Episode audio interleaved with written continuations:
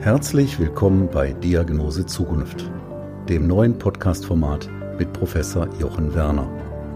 Professor Werner, ärztlicher Direktor der Universitätsmedizin Essen und visionärer Vordenker für das Thema Smart Hospital, ist Ihr Gastgeber und beantwortet alle Fragen rund um die Corona-Krise. Alleine und mit Fachexperten. Seien Sie dabei. Der Podcast mitten aus der größten Metropole Deutschlands. Noch näher dran? Geht nicht.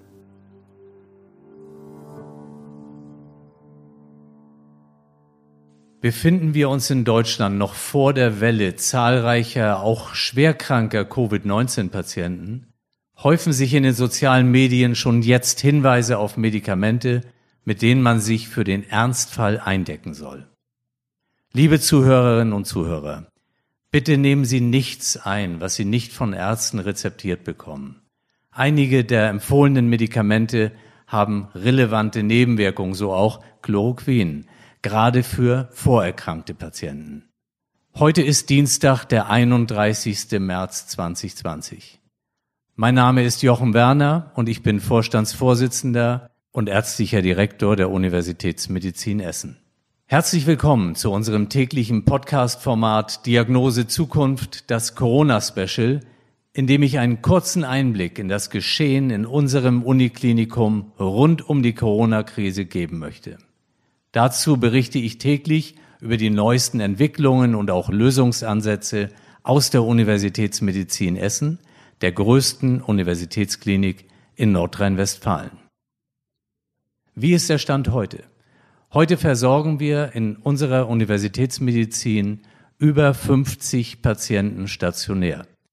Universitätsmedizin bedeutet dabei vor allem das Universitätsklinikum, das wir hier am Campus haben und genauso universitätsmedizinisch die Ruhrlandklinik. Das ist eine der größten Lungenfachkliniken in Deutschland und das ist eben natürlich ein Zentrum, wo Patienten mit Lungenerkrankungen, eben wie Covid-19, typischerweise behandelt werden.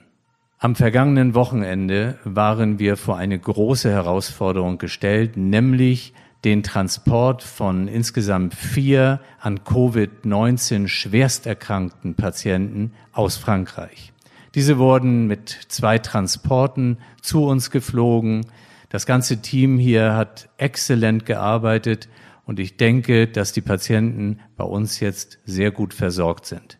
Als die Anfrage an uns gerichtet wurde, ob wir europäische Patienten aus Italien oder aus Frankreich nehmen könnten, da habe ich nicht eine Sekunde gezweifelt, weil ich davon absolut überzeugt bin, dass wir in Europa füreinander einstehen müssen. Wir können nicht immer nur denken, was machen wir hier für unsere Patienten? Das haben wir lange getan, wir sind gut vorbereitet, aber wir haben auch Kapazität, um dort entsprechend auszuhelfen und wir müssen uns im Klaren sein, niemand weiß, was in vier, sechs, acht Wochen bei uns ist. Vielleicht sind wir auch einmal auf die Hilfe von anderen angewiesen. Ein weiterer Punkt, der bei uns in der Krankenhauseinsatzleitung heute wieder diskutiert wurde, betrifft die Knappheit an bestimmten Schutzmaterialien. Wir selbst sind noch recht gut aufgestellt, aber natürlich weiß man nicht, wie sich das entwickelt, wie die Zulieferer auch in den nächsten Tagen und Wochen ähm, entsprechend zuverlässig die Waren an uns liefern werden. Aber für den Moment heute kann ich keinen wirklichen Notstand an der Essener Universitätsmedizin vermelden. Neben solchen Themen möchte ich im zweiten Teil meines Podcasts heute einen Einblick verschaffen, was uns in den nächsten Wochen noch erwarten wird. Dazu hat sich ein mir befreundeter Kollege aus Heinsberg bereit erklärt, der seit fünf Wochen in Quarantäne lebt und uns jetzt einen Einblick geben möchte, was den Rest von Deutschland möglicherweise noch erwartet. Heute habe ich zu Gast, nicht persönlich, aber telefonisch zugeschaltet, Dr. Satish Jha, und zwar aus Heinsberg. Dr. Jha ist Jurist. Er hat schon seit vielen Jahren den Fokus auf Digitalisierung im Gesundheitswesen gelegt, mit dem Schwerpunkt Kommunikationsplattformen, Homeoffice, also im Grunde all das, was jetzt gerade im Trend der Zeit ist. Aber Dr. Jha sitzt fest in Heinsberg, dort wo er wohnt wir kennen uns seit, ich glaube, so etwa anderthalb, zwei Jahren. Und äh, Satish, äh, ich bin froh, dass diese Verbindung zustande gekommen ist. Wenn du noch einmal zurückdenkst, wie hast du das empfunden, als du plötzlich merktest, die Welt verändert sich für euch, für deine Familie und dich in Heinsberg? Ja, vielen, vielen Dank, Jochen, für die Möglichkeit, dass ich äh, berichten darf, wie es aktuell im, wie soll man sagen, Epizentrum Deutschlands gerade aussieht. Ähm, es ist aktuell so, dass, wenn wir jetzt zurückblicken, vor fünf Wochen, es ist jetzt wirklich so, dass aktuell ist seit fünf Wochen der Shutdown in Heinsberg. Das heißt, seit fünf Wochen sind äh, Schulen geschlossen, Kitas geschlossen, es sind alle öffentlichen Behörden nicht mehr zugänglich. Das bedeutet, falls man sich jetzt irgendwo ummelden, anmelden oder irgendetwas in behördlicher Art und Weise tun muss, ist dies nur mit telefonischer Voranmeldung möglich. Und das ist halt einfach gerade für ältere Menschen eine große Herausforderung, die aktuell besteht. Aber auf deine Ausgangsfrage zurückkehrend, es war damals ein Raunen, also vor fünf Wochen. Es war halt so gewesen, dass ähm, ich erschrockenerweise einige Anrufe bekommen habe von Kollegen, Freunden, die jetzt nicht in Heinsberg leben, sondern halt in Hamburg, in München, die meinten so, Satisch, du lebst doch mit deiner Familie in Heinsberg. Ich so, ja, genauer gesagt in Geilenkirchen, damals noch. Wir sind nämlich Ende Februar von Geilenkirchen nach Hückelhofen gezogen, also sind halt in Heinsberg umgezogen. Und ich meinte so, ja, ich lebe hier, was ist denn los? Ja, was ist denn da bei euch los? Und ich muss ganz ehrlich sagen, ich habe das gar nicht so richtig mitbekommen, was hier passiert ist. Äh, und dann ging es halt Schlag auf Schlag. Es war dann so gewesen, dass wir seitens der Gesundheitsbehörden, des Gesundheitsamtes im Landkreis Heinsberg informiert worden sind, dass es wohl einen Positivfall in der Kita unserer jüngsten Tochter gibt. Und somit wurden wir halt dann sofort äh, getestet. Äh, das sofort war jetzt ironisch gemeint. Es war so gewesen, äh, der Anruf kam und ich glaube, es hatte sich ein Mitarbeiter des Gesundheitsamtes angekündigt, der kam aber erst nach fast neun Stunden. Aber für die Zeit war es für uns eine ganz merkwürdige Zeit, weil das Wissen, was wir aktuell heute haben, hatten wir damals ja nicht. Wir wussten nichts über, äh, ähm, bitte verzeihen Sie, ich bin, äh, bin kein Mediziner, wenn ich jetzt einen falschen Begriff verwenden sollte, aber wir, wir wussten nichts von Inkubationszeit oder gar nichts und waren einfach nur unsicher. Wir haben halt die Nachrichten aus China gesehen, haben dann schon das, was aus Italien rüberschwappte, gehört und waren etwas in Sorge geraten. Und sag doch einmal ganz kurz, Satish, also hm? ihr habt gehört, da kommt jemand vom Gesundheitsamt. Was geht einem durch den Kopf? Was, was war das damals?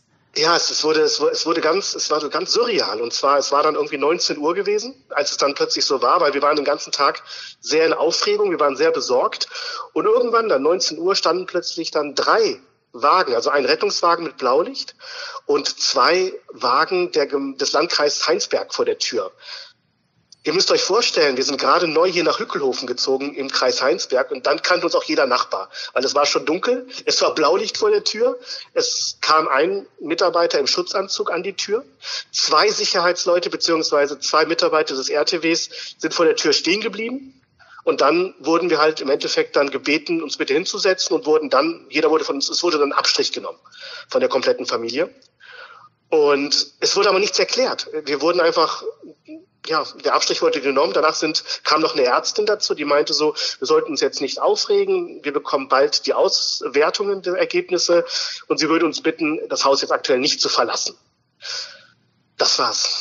Und somit, ähm, es war dann helle Aufruhr in der Straße hier. Es kamen alle Nachbarn dann kamen zum Haus. Die hatten gedacht, es wäre was mit unserem Jüngsten passiert oder keine Ahnung, irgendwas passiert im Hause. Und dann haben wir halt erklärt, so nee. Und dann waren wir auch relativ schnell wieder alleine. weil natürlich dann die Nachbarn sich auch Sorgen und Gedanken gemacht haben. Und ja, für uns war es halt eine Situation. Ich habe dann im Endeffekt dann überlegt, was tue ich jetzt? Ich wollte nicht in Panik verfallen, dadurch, dass man eine Verantwortung trägt als Familienoberhaupt, versucht man halt irgendwie gute Miene zu machen für die Kinder, für die Frau, für alle. Aber ich war, ich fühlte mich im ersten Moment sehr, sehr alleingelassen. Und es war dann so gewesen, zwei Tage später haben wir das Ergebnis bekommen, dass wir alle negativ sind. Äh, das heißt, es kam jemand vom Gesundheitsamt gar nicht mehr in Schutzausrüstung oder irgendwas, sondern halt, wir haben uns dann schon gedacht, er hat eine gute Nachricht für uns. Und somit äh, waren wir erstmal beruhigt, haben dann aber langsam weiterhin gemerkt, was hier gerade passiert in Heinsberg. Das heißt, dass halt zum Beispiel die Supermärkte, das, was sie mittlerweile bundesweit oder was ihr mittlerweile bundesweit erlebt, war schon in fünf Wochen, vor fünf Wochen in Heinsberg gang und gäbe. Und zwar, es gab halt schon Kleber auf dem Boden mit Abstandsmarkern, es gab schon äh, Absperrungen an Brötchentheken, wie weit man an die Theke treten darf. Es war schon eine ganz andere Stimmung. Schon Aber bevor es jetzt das ganze Land erwischt hat. Satish, wenn ich da kurz einschalten darf. Das, das Thema ist ja schon beeindruckend, dass also vor fünf Wochen ähm, im Grunde diese ganzen Maßnahmen in den Supermärkten, die wir jetzt quasi im restlichen Bundesgebiet erleben, ähm, ja, praktiziert worden. Was hast genau. du oder auch äh, deine Frau erlebt jetzt in dieser Zeit? Wie ist die Stimmung in den Supermärkten? Hat sich das verändert oder ist das immer noch so wie vor den fünf Wochen, als es losging? Wie ist, wie ist euer Empfinden? Ich muss ganz ehrlich sagen, dass ähm, dadurch, dass ich selber, ich bin zwar negativ getestet worden, aber fühlte mich nicht besonders wohl. Vielleicht war es auch einfach so ein ja, Effekt, der dann entsteht, wenn man sich einfach nicht gut fühlt oder einfach etwas ausgelaugt ist. Somit habe ich mich dann sehr, sehr zurückgezogen die letzte Zeit. Das heißt, ich habe natürlich noch ein bisschen gearbeitet, habe halt noch äh, Krankenhäuser beraten, ihnen geholfen im Bereich des Homeoffice, der, der elektronischen Kommunikation, aber habe mich sehr zurückgezogen, auch in der Familie, äh, weil ich halt gemerkt habe, ich bin mit der Situation nicht so gut klargekommen. Obwohl ich jemand bin, den man normalerweise sehr schlecht durchschauen kann, wenn es ihm nicht gut geht, hat mich das alles schon sehr, sehr berührt, was hier passiert ist. Äh, meine Familie hat mich aufgebaut wir haben halt sehr viel miteinander gemacht, haben halt versucht, halt uns gegenseitig zu stützen, weil gerade die Kinder haben immens Schwierigkeiten in der Situation gehabt, dadurch, dass sie nicht raus konnten, ihre Freunde nicht treffen konnten, die Kita geschlossen ist, sogar die Kleine wirklich ihre Kita-Freunde vermisst hat. Somit ist so eine, ja, es ist so eine eigene merkwürdige Stimmung in der Familie entstanden und es ist dann so passiert, dass ich halt gemerkt habe, dass es auch zu Hause immer gereizter wurde. Dadurch, dass ich normalerweise sehr viel unterwegs bin, Meistens bin ich dann äh, irgendwie bei Kunden oder bei Mandanten oder halte mich halt meistens äh, deutschlandweit auf. Jetzt bin ich die ganze Zeit zu Hause und wir, ich habe gemerkt, dass ich oft über Sachen diskutiere, über die ich früher nie diskutiert hätte, dass ich Sachen an mich rankommen lasse, die mich früher gar nicht irgendwie berührt haben. Und somit habe ich schon gemerkt, das war halt die Wirkung im Innenkreis bei uns, dass es halt alles sehr dünnhäutig wurde. Im Außenverhältnis, das heißt in Supermärkten, war es noch vor zwei Wochen so, dass es eine sehr gereizte Stimmung war in den Supermärkten. Das heißt, wenn man sich zu nah an der Kasse hinter jemanden gestellt hat, hat man einen bösen Blick geerntet. Äh, oder es wurde halt diskutiert. Ich habe auch einige Auseinandersetzungen mitbekommen, gerade an der Brötchentheke, wo dann wirklich diskutiert wurde, Abstand und etc. Mittlerweile, ich war heute Morgen noch im Rewe gewesen, ist es sehr entspannt. Ja. Äh, es ist sehr wenig los. Es gibt halt dieselben Restriktionen, die jetzt überall herrschen, die kennen wir ja alle in Heinsberg schon. Somit ist es sehr entspannt, muss ich sagen. Man bewegt sich automatisch auf Abstand. Das ist ganz normal natürlich. Aber ich merke halt auch eine gewisse Gelassenheit, die entstanden ist. Auch wenn ich jetzt wieder gehört habe, dass die Fälle angestiegen sind. Unser Landrat, dem ich hiermit auch sehr gern danken möchte, sehr viel Transparenz in die Sache gebracht, sehr gut agiert. Aber im Endeffekt ganz, ganz klarer Bericht von heute Morgen, 8 Uhr, aus dem äh, aus einem Einkaufsladen hier in Heinsberg äh, komplett entspannt. Ja. Sehr ruhig und es gab sogar Klopapier. Satish, also ich finde das, wie du das schilderst, enorm ähm, ja, spannend und auch bewegend. Ähm, vielleicht spielt auch eine Rolle, dass diese Situation jetzt eben nicht nur, ich nenne das jetzt mal für das Epizentrum Heinsberg gilt, sondern bundesweit. Und ähm, es kann natürlich auch sein, äh, über die Wochen, ihr habt vieles durchlebt. Du hast das, finde ich, sehr gut erklärt, auch wie es zu Hause ist, weil ich mir das gut vorstellen kann. Ich hatte ja letztens äh, den Professor Lütz ge getroffen und der sagte eben, man soll auch in Familien darauf achten, dass man nicht zu eng jetzt nur immer alles bespricht, sondern dass man zu Hause auch so seine Räume hat, dass mal der eine äh, den anderen trifft, dass man sich dann wieder zum Essen zusammensetzt. Aber das, wie du es schilderst, auch diese Situation als äh, Ehemann jetzt, du bist sonst enorm viel unterwegs gewesen, das weiß ich ja, und jetzt sitzt ihr eben zusammen. Also ich, ich kann mir vorstellen, wenn man das auf all die Haushalte überträgt, dass es mit Konflikten einhergehen wird, ähm, hast du das von vielleicht auch anderen aus der Nachbarschaft gehört?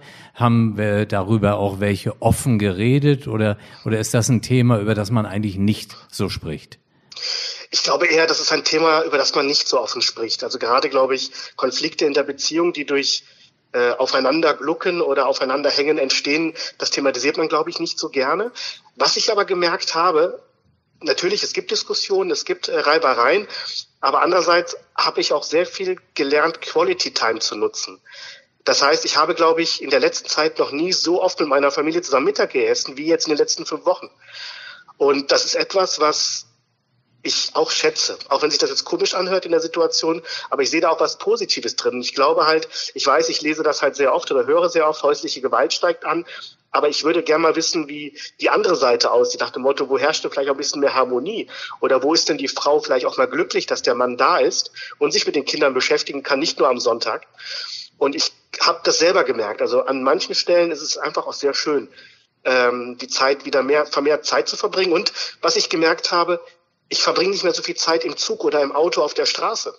Das heißt, ich habe halt wirklich, ähm, jetzt, ich möchte nicht das Thema WLAN in Zügen kritisieren, das ist ein Luxusproblem, das ist nicht schlimm, aber ich merke halt, wie entspannt es ist zu arbeiten und wie viel man noch abgearbeitet bekommt, indem man, wenn man konzentriert Homeoffice machen kann. Kannst du dir vorstellen, dass du das später auch äh, weiter so lebst, wenn wenn irgendwann die Corona-Zeit vorbei ist, sag ich mal, dass du dein berufliches äh, Tun äh, verändern wirst?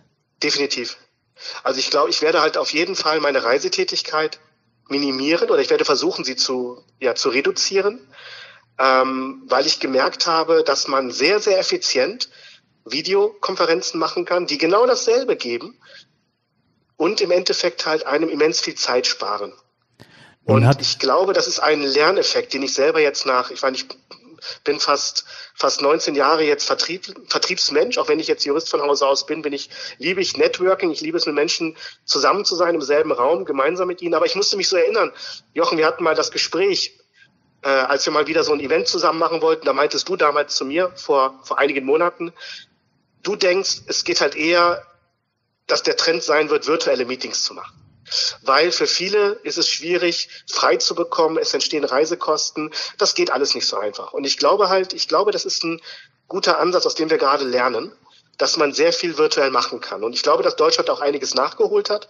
Gerade mit Unikliniken, mit denen ich viel zu tun habe aktuell, da merke ich, das klappt sehr gut, die Kommunikation online oder remote oder per Kommunikationsplattform. Aber auf deine Ausgangsfrage zurückkehrend, ja, ich werde auf jeden Fall was aus der Zeit mitnehmen und werde versuchen halt ähm, Termine und Reisen viel, viel pragmatischer und logischer zu planen. Jetzt habt somit, ihr, ne? jetzt habt ihr diese fünf Wochen dort zugebracht. ähm, hast du was vermisst, dass dich Leute angerufen haben? Hast du mehr telefoniert? Oder wie, wie ist dieser ganze Weg der Kommunikation? Weil ich denke immer, ähm, man muss ich habe letztens schon gesagt, wenn jeder sich vornimmt, irgendwie am Tag drei, vier Telefonate zu führen mit anderen, gerade die, äh, mit denen man äh, oft gar nicht so viel zusammenkommt oder die auch älter sind, manchmal auch alleine zu Hause sind. Ich glaube, das könnte eine Kommunikationsstrategie sein, die dann auch später mehr Kommunikation übrig lässt. Sehe ich definitiv genauso. Also ich ähm, telefoniere mehr. Ähm, ich muss auch ganz ehrlich sagen, mir hilft das Telefonieren auch sehr, weil ich halt oft auch mit Menschen rede, die ja der ähnlichen Meinung sind wie ich, auch sehr offen und ehrlich sind, sehr transparent mit der Situation umgehen. Das hilft mir auch sehr stark. Und Thema Generation, ich habe telefoniert mit vielen jungen Kollegen oder Kolleginnen, äh, die so eine Krise noch nicht miterlebt haben. Ich selber, dadurch, dass man schon lange im Berufsleben steht, hat man schon Insolvenzen erlebt, man hat schon einige Krisen mitbekommen. Ähm, ich sehe das alles ein bisschen mit einer gewissen Distanz. Aber ich merke halt, dass gerade viele junge Kollegen und Kolleginnen einfach Ängste haben vor der Situation. Was bedeutet Kurzarbeit? Was, was kommt auf mich zu? Ist mein Job noch sicher nach Corona? Dann telefoniere ich, oder ich habe heute noch mit einem alten Freund telefoniert, der ist im Modebereich tätig, der schon wahrscheinlich bei jeder großen Modemarke in Deutschland gearbeitet hat, so der Digitalisierungspapst im, im Modebereich ist. Und der meinte zu mir, Satisch, das wird alles noch, äh, ja, wir müssen mal abwarten, wie sich das hier entwickelt. Ähm, der sieht das genauso wie ich, der hat auch seine Meinung zu. Aber im Endeffekt halt ähm, merke ich halt, dass mir das Kommunizieren per Telefon sehr gut tut, weil es mich auch ein bisschen erdet und ich halt auch selber was mitgeben kann. Ich kann Menschen aufbauen, obwohl ich sehr ehrlich bin in meinen Aussagen, fühle mich aber selber auch sehr stark aufgebaut, wenn mir jemand auch mal, ja, wie soll man, auf Augenhöhe, mit dem ich diskutieren kann. Das ist sehr schön. Ich möchte nicht meine Familie kritisieren, auf keinen Fall. Nur man hat halt seinen Alltag, man hat sein Alltagsleben, man hat sein Berufsleben und man braucht manchmal auch nochmal die Stimme von außen, um einfach nochmal so ein bisschen ja, geerdet zu werden und einfach nochmal vielleicht so einen kleinen Klaps zu bekommen. Das ist, glaube ich, sehr wichtig. Ähm, lieber Satisch, ich spreche ja zu gerne mit dir und ich äh, treffe dich auch zu gerne, weil genau das immer rüberkommt, diese Ehrlichkeit. Und ich habe eben ein, ein ganz, ganz enges Gefühl zu dir. Ähm, ich ende dieses Gespräch immer sehr gerne mit zwei Themen. Das eine ist, dass ich jetzt äh, dich frage, was du den Zuhörerinnen und Zuhörern, die vielleicht so eine Strecke jetzt vor sich haben, zwei, drei, vier Wochen raten kannst. Und dann komme ich noch zu einer speziellen Frage danach. Ja, es ist jetzt, ähm, ich glaube, es war so ein Lerneffekt jetzt, diese fünfte Woche, die wir hatten. Und ich bitte Sie, euch alle, Ruhe zu bewahren. Sprecht miteinander. Ähm, ich denke, man kann auch streiten, man kann auch einen Konflikt austragen, aber vielleicht einfach mal dreimal sich innerlich noch überlegen, was sage ich gerade, wie kommt das gerade an und schlucke ich es nicht lieber mal runter, mach die Faust in der Tasche und äh, ja, besinne mich einfach auf ein respektvolles Miteinander. Das wäre mir eigentlich so ein wichtiges Anliegen, weil im Endeffekt, ich glaube, aus dieser Zeit, und ich bin jetzt niemand, der ähm, im, im Wolkenkuckucksheim lebt oder auf rosa Wolken gebettet ist, aber ich hoffe, dass aus dieser Krise auch was Gutes rauskommen wird. Und damit, Und damit sind wir, ja, da komme ich jetzt zum letzten Punkt. Ähm, damit kommen wir zum Thema die, vom Podcast. Das ist eben Diagnose Zukunft. Und meine Frage, was bedeutet für dich, für dein Umfeld, auch für dein Berufsbild dieses ganze Geschehen, aber für die Zukunft? Ganz klar, dass man das Thema Digitalisierung im Gesundheitswesen nicht nur oder im Berufsalltag nicht nur theoretisch weiter diskutieren sollte, sondern wir müssen was machen. Das heißt, so Menschen wie du, Jochen, die wirklich das Thema nach vorne bringen, die versuchen, Startups zu unterstützen, die so viel machen, wirklich auch mal ernst zu nehmen. Das ist, glaube ich, ein ganz wichtiger Punkt. Und ich hoffe halt, dass aus dieser Krise im Endeffekt halt gesehen wird, was uns das Thema Digitalisierung bringen wird das Thema Corona setzt nicht die DSGVO außer Kraft oder irgendwelche rechtlichen Grundlagen.